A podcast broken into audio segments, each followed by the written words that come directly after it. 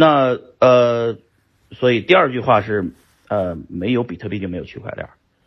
没有比特币是没有区块链，就是说它有个因果问题，是零八年的时候金融危机爆发了，到了零九年的时候，呃，白皮书出来，比特币白皮书出来，比特币白皮书出来以后，在这个白皮书里面提到了 blockchain 这个技术，就是区块链技术，为了记账的方便，为了达到去中心化记账同步的这个效果。所以呢，达到了区块链这个技术发明出来，但这个门技术到了二零一三年，依然是很少人提起。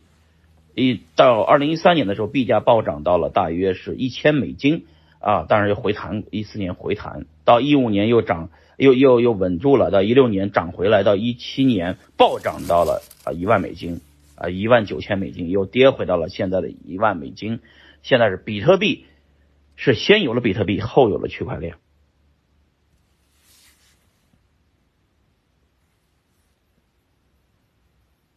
那区块链呢？它也经过了原来的 POW 这种的呃，这个就是共识，到了现在的 POS POS 机制 DePOS 这个机制出来了，以太坊 EOS 啊，中国出来了呃波场啊，出来了 HT 呃，这个就是包括其他的几个交易所发了公链啊，这个同时在这里面最大的成功是 USDT 的成功，稳定币的成功啊，稳定币的成功才会今天呃。聊起来，我们今天央行的稳定币啊，呃，Decent，就是等等，我们为什么要聊今天的这个话题？就是我们今天聊的本质。如果没有比特币，就没有整个区块链。如果任何一个国家要聊区块链，它肯定会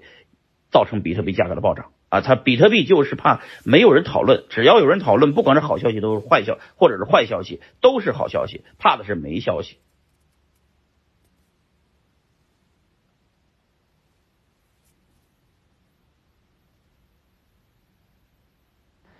好，DeSape 的这个话题呢，我们待会儿聊啊，因为央行发这个 DeSape 这件事情，这个 DeSape 这个词儿好多人都不知道是什么意思啊，就是央行发的那个稳定币叫 DeSape，DeSape 的呃本质就是人民币的现钞 M 零啊，就是知道大家都知道广就是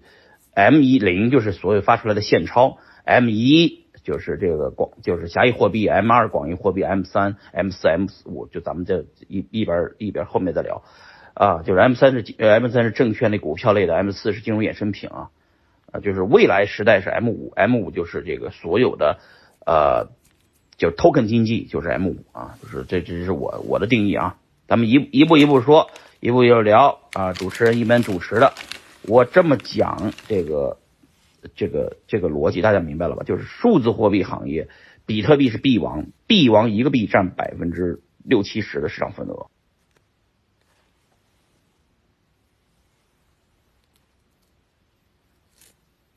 呃，所以说呢，我待会儿给大家发一张图片，那大家可以看一下为什么呃这个我要讲比特币而不讲区块链。区块链呢，呃的这个本质是什么？比特币的本质是什么？对于我们老百姓来说，本质又是什么？本对于老百姓的本质来说，就是一点，就是我这个低成本的要实现这个这个呃转账。这是第一成本，呃，第一件事情。但是大部分人由由于不出国，在国内用微信、支付、支付宝、微信就很方便了，所以呢，Decent 对于中国国内大陆的人来说没什么用处啊，只有跨国贸易的时候才用得到 Decent。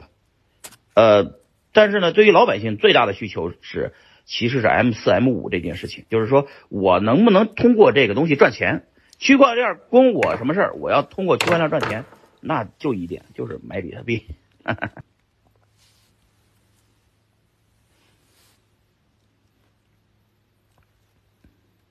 所以说呢，本质上面大家想明白就是，就是呃，大家进来这个数区区块链这个东西，国家政策好或者国家政策不好，币圈打压或者是币圈不被打压等等，不管怎么样，其实都是这个造成了比特币的价格上涨。比特币一直就没被支持过，其实到现在为止，没有一家银行，没有一家第三方支付公司为比特币这个市场做呃充值服务，在中国。啊，在印度也是啊，在越南也是，在美国其实也大部分的银行是不为数字货币提供服务的啊，因为它反洗钱这件事情过不了啊，所以说其实全球的中央的银行对就是银中央的，就是集集中心化的银行体系或者叫法偿性的银行体系是不喜欢比特币这这个妖怪的，但是又不得不使用比特币的区块链技术。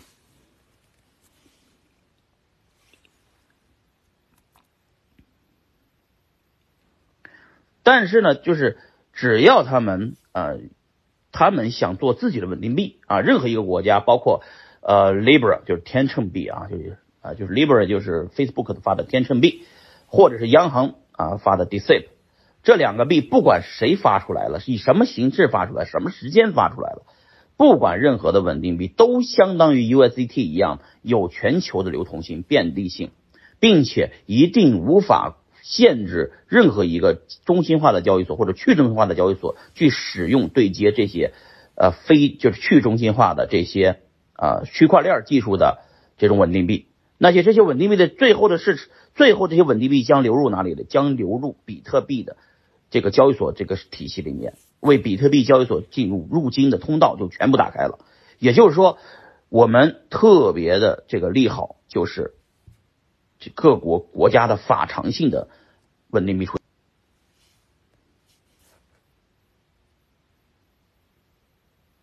什么是 Decep？Decep 和 Libra 不一样的是，Libra 我认为确实是黄奇黄奇帆说的没错。黄奇帆，大家自己自己 Google 或者百度去啊，知道他是谁，呃，就就我知道他说的话的重要性了，是吧？黄奇帆说的非常清楚，就是 Libra 这件事情其实它没有法偿性。他想发行，必须用联盟链的方式，在瑞士成立一个基金会，就像那个以太坊的基金会或者 US 基金会一样，在瑞瑞士成立一个基金会，在一个岛国或者瑞典或者瑞士这么成立完了以后，各个各个就是组织在联盟的方式加入，加入进来以后，Libra，呃，Facebook 毕竟有全世界用户量最大的呃 WhatsApp、Instagram 还有 Facebook 的用户量，对吧？大概是四十五亿。这四十五亿用户量，如果能全用这个 Libra 来转来转去，那牛逼了。啊！但是他是一个新犹太人去去去笼去去挑战老犹太人的这个这个的地位。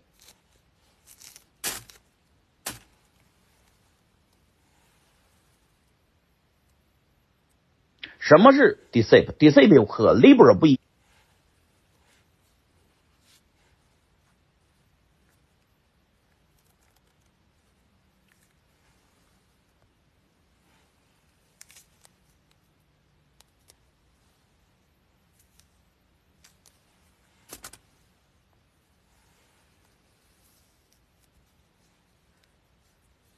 就 Libra 这件事情很简单，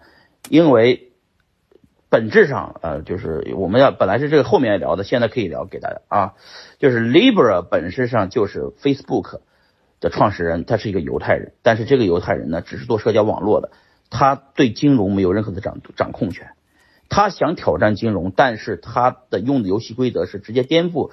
所有的。金融公司的本质，金融公司的本质就是我是一个 middleman，我是一个中介人啊，我是个中介，就是 Swift 啊，还有还有这个就 Cash 这两个项目都是全球的最牛逼的这个结算系体系，尤其 Swift 全球的结算量非常的恐怖，没有每年有两千万亿的这个点呃这个这个结算量清算量，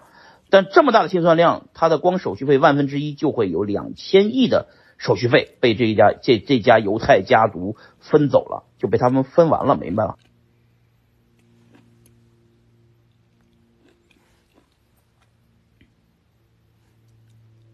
也就是说，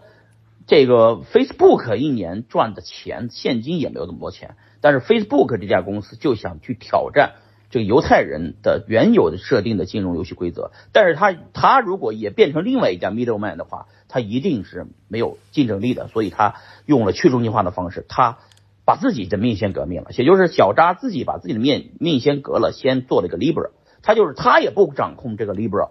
的模式，发了一个联盟链，然后联盟链的方式去推，它也是用 USD USD 作为其中的一个。稳定币，同时也会做其他国家的稳定币，包括欧元啊，包括日元等等等等。但是这件事情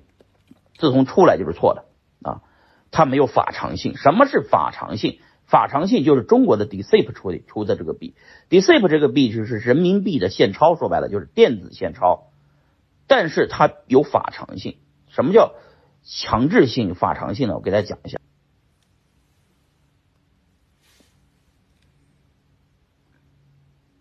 也就是任何的金融机构或者任何的呃个人必须使用啊，不管你是哪个单位，你必须使用 DCEP 就是这是国家必须让你强制使用的，这叫法偿性。也就是 DCEP 这个币出来可不是说 Libra 这个东西，用户就是有些用银行用，有些银行不不愿意用，不是的，在中国境内必须用，而且与中国发生所有业务关系的所有的就是几百个国家也会同时使用。这个东西的恐怖在于，它会直接，因为全世界的手机都是中国制造的，所以你们再想想，五 G 也是全中全中国推动的，这几个东西加完一起，合力一加一加二加三，一加一加一加一，啊，就是一加一再加一，会远远大于五大于十，这这样一个会有会有乘数倍的方式去影响全世界，这非常恐怖啊！这就会直接打破美国美元的霸权，这是他妈的绝。绝牛逼的一个政策，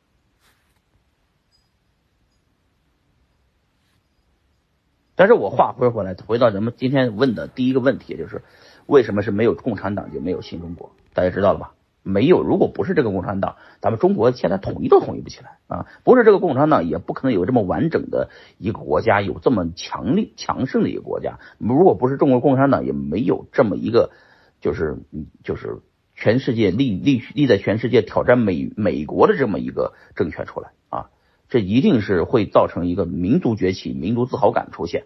这就是中国人出了海外以后才意识到的这个这一点这个深刻的道理。同时，没有比特币就没有区块链，区块链今天的热热还没有开始，因为 DCP 没有发出来，Libra 没有发出来，这些币等发出来的时候，等你们全世界开始流通的时候，你就知道这步棋下的有多大。所有这些的钱都会流向比特币市场，造成比特币市场的疯狂的暴涨。明年还有比特币的五月份的减半啊！明年再再来四年的发展，比特币再来一次减半，那就疯了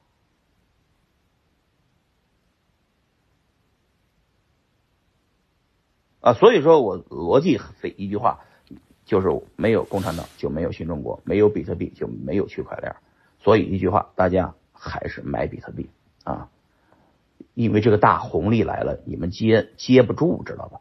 你稳定币关你什么事稳定币出来以后，其实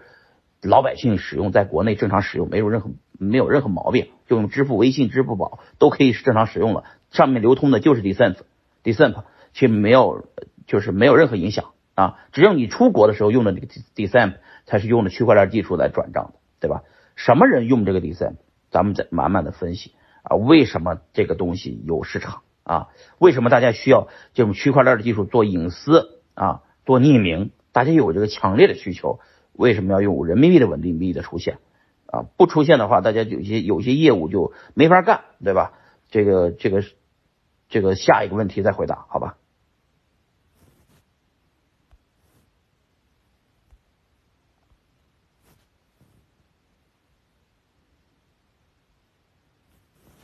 对。呃，回答女侠的这个下一问啊。首先，大家看我上面这张图，这张图上写的很清楚，比特币的占比占百分之六十八，啊，其他所有的几万个币加在一起才占百分之三十二啊。其实大家知道，排名前十的币已经占到百分之八十多了，所以说大家没有没有意思去去玩别的币，知道吧？山寨币虽然很多。而且山寨币有各种制度、各各种传销，能大带大家进来赚钱，但其实大家就是跑得快的游戏、搏杀游戏。只有比特币这一件事情是可以在区块链这个红利时代抓住机会的，否则没有这样的机会，好吧？呃，好，这个接着下一问。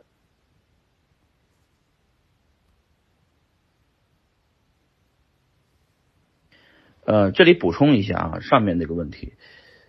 就是中国和美国的贸易战现在打的是什么？其实打的呢，并不是大家看的看得见的这个贸易战，就是加征关税。特朗普的需求很简单，说是要三千亿，这是公开对外说的。但你们想嘛，他能公开喊出来的事情，是他要的本质吗？对吧？正常声东击西的策略，这个特朗普是很懂的。他打出来的口号说我要加收三千亿的关税，是吧？我有三千亿的贸易逆差，我要这个三千亿的逆逆差，这很容易满足。就算满足了，他这个贸易战就会结束吗？不会的。他要打的本质是，其实其实本质是这个科技啊，高科技是现在各个公司现在要打的本质。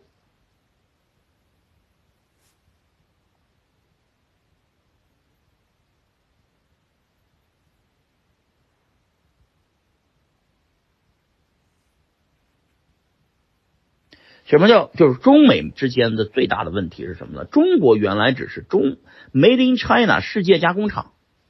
简单说就是苦力劳力啊。就美国人早就不想干这个就是加工生产这一类的实体经济了，所以美国呢早就定了脱实向虚的这个方向去玩金融，去玩高科技，全把世界的全牛逼的人才全集中到美国来。把全世界全牛逼的钱全集中到美国来，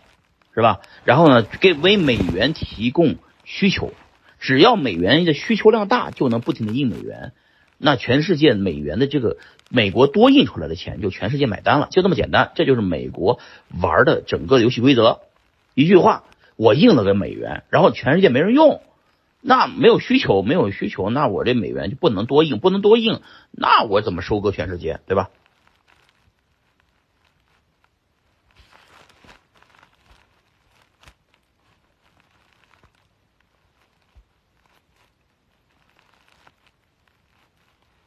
所以说，美国就得去制造美元的需求，制造美元的需求包括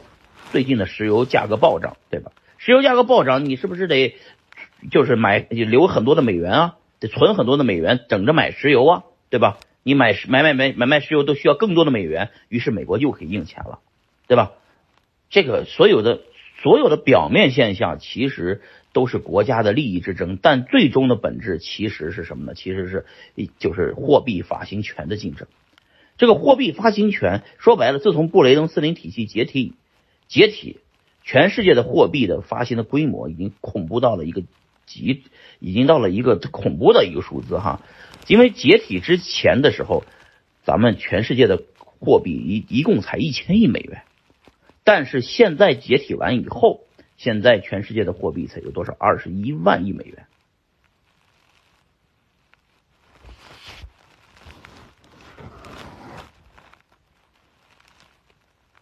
就是全世界的二十一万亿美元是怎么印出来的呢？就是当今大家的需求给印出来的。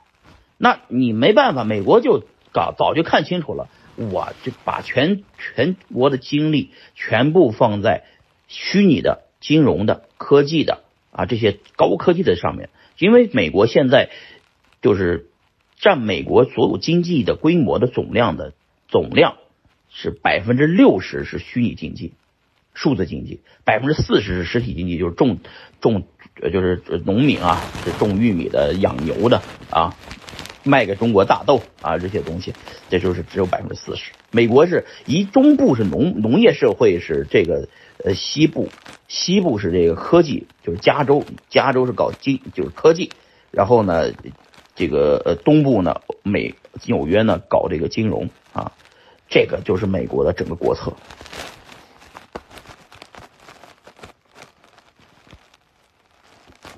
但是特朗普选上来以后呢，其实本质上他看明白了，中国已经是这个世界历史舞台上面的一个巨大的对手了，因为他。日本没有这个技术，德国也没有这个技术，只有中国现在有这个技术，而且中国就是说民营企业一个华为就扔出来这么多钱砸了五 G，而且把五 G 搞成了，国家就更别说了，这个确实是就是国家鼓励各种创科技创新，整个这个脱实向虚的这个逻辑就是全世界啊，就是就只有美国看明白，中国看明白，然后往这个方向走，是吧？然后呢？中国特别重视教育啊，这个美国也一样。中国特别注重高科技，美国也特别重视高科技，所以这一定会打起来。这这是迟早是，就是本质上打的是高科技的这个啊，只有控制了高科技，控制了下一代的这个虚拟经济、数字经济、想象力经济的时候，才能控制社会。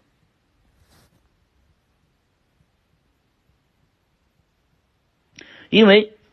社会在变化，你们想吧，农我们从一个农耕文明直接跨到了一个工业文明，工业文明还没热乎几天，我们中国直接跨到了数字文明，数字文明还没热乎几天，中国直接要跳到想象力文明了。其实区块链文明、想象力文明是一个东西，知道吧？就是任何的东西都可以变成生产力啊，也就是说，这个本质上矛盾在哪儿呢？是生产力和生产关系的矛盾。啊，这个本质上，美国现在是什么呢？美国现在是既有农业文明，也有工业文明，同时工业文明、农业文明并不占主体了，搞了金融文明、虚拟文明、数字文明。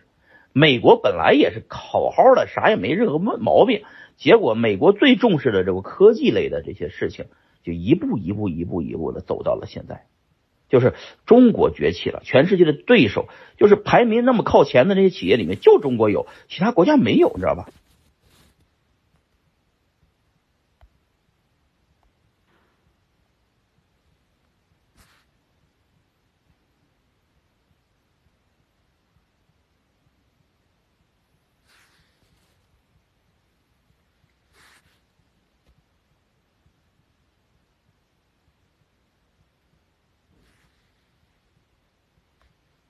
你们看一下这个加州，一个美国的加州，就我生活在这个硅谷嘛。美国加州这么一点地方啊，人口相当于英国的一半啊，但是它的 GDP 是英国的两倍啊，它已经超过了英国的 GDP。一个加州，主要是因为硅谷这个地方啊，硅谷这个地方的这个弹丸之地的想象力多大？就像跟硅谷对标的是中中国的这个粤港澳大湾区。啊，这个是以深圳为轴，以以轴心对等的呃港澳这个呃就是整个粤这个地区形成的巨大的生产力啊，中国的每一个地方都对标对标美国的一个地方，包括上海对标纽约，北京对标华盛顿，但是北京又不是单纯的政治中心，它是政治、经济、文明的文化的所有的中心啊，所以说这个中国又特么那么重视高科技，现在是最大的问题。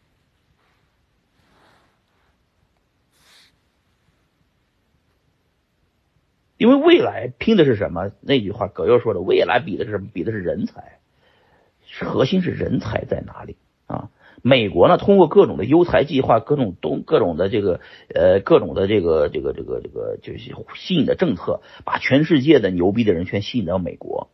中国现在说白了还没有开始搞搞这个优才计划，包括就是发绿卡呀、杰杰出人才呀这些方式吸引全世界的人才。中国的绿卡依然是全世界最难拿到的绿卡，知道吧？同志们，这个可能这个知识点你们要 get 一下，对吧？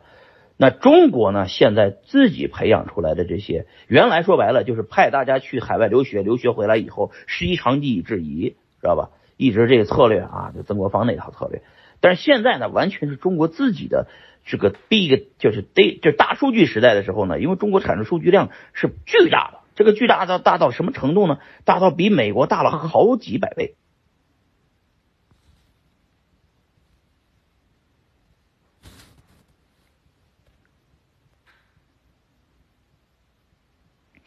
大家就是不知道不清楚这个东西是怎么回事。美国有三亿人口，中国有十三亿人口，但是中国的手机卖向了全卖到全世界卖到了多少呢？中国的手机全世界有七十五亿人，中国卖到全世界手机接近有四十亿部。手机每年还有包括老手机、新手机啊，有四十亿部手机。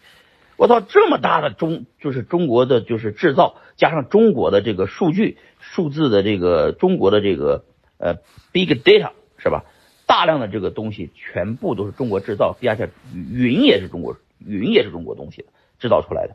大大家都知道这个呃就是智能啊数就是这个人工智能最主要的是要靠大数据的喂养。那大数据，中国有十四亿人口，加上全世界四十五亿产生的大数据，都在中国这个体系里面围绕着，所以大数据的量，中国是美国的好多倍。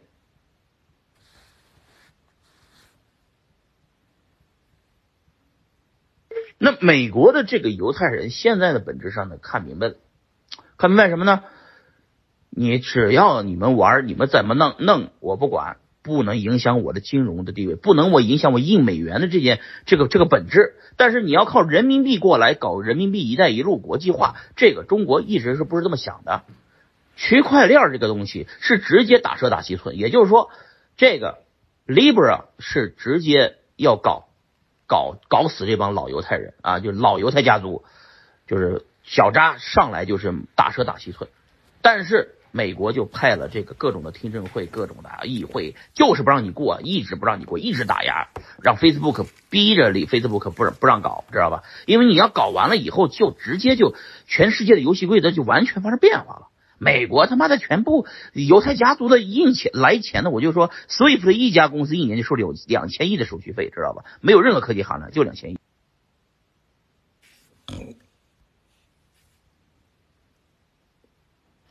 也就是说，犹太家族那个每年这么多钱，轻轻松松就赚到了。然后如果搞了区块链技术，直接这些钱就就没了，知道吧？